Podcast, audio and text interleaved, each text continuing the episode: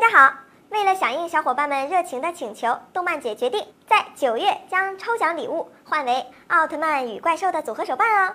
每周会抽取十位点赞、关注、评论的幸运粉丝，大家快积极的参与起来吧！嗨，欢迎收看动漫解说员。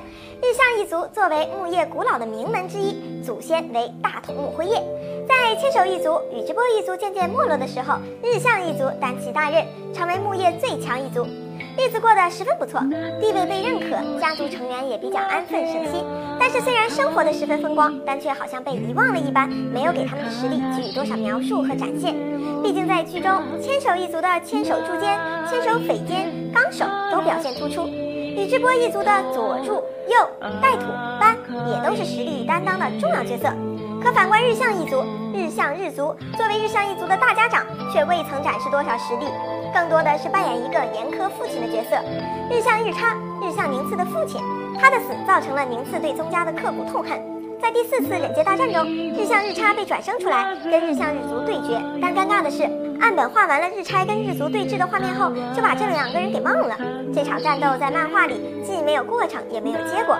连绘图转生解除后，众多死者升天的场景中都没有出现日差的脸，看来岸本已经完全忽略这个人了呢。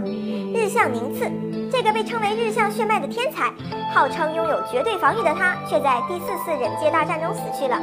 他也是木叶十二小强乃至整个主角朋友圈里唯一一个死掉的呢。日向雏田，他最主要的是扮演鸣人女朋友的角色，即使在第四次忍界大战的戏份中也不多，没法插手真正艰难的战斗。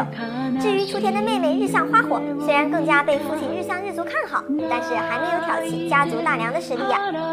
纵观以上成员，个个都不太给力，还有被遗忘的人，只能说是很可怜的一族呢。好了，喜欢本节目的朋友，请多多的点赞、关注、评论吧，您的支持是我们的最大动力。感谢收看，咱们下期见。四十年沧海变桑田，看新疆李奶奶把戈壁滩变成良田。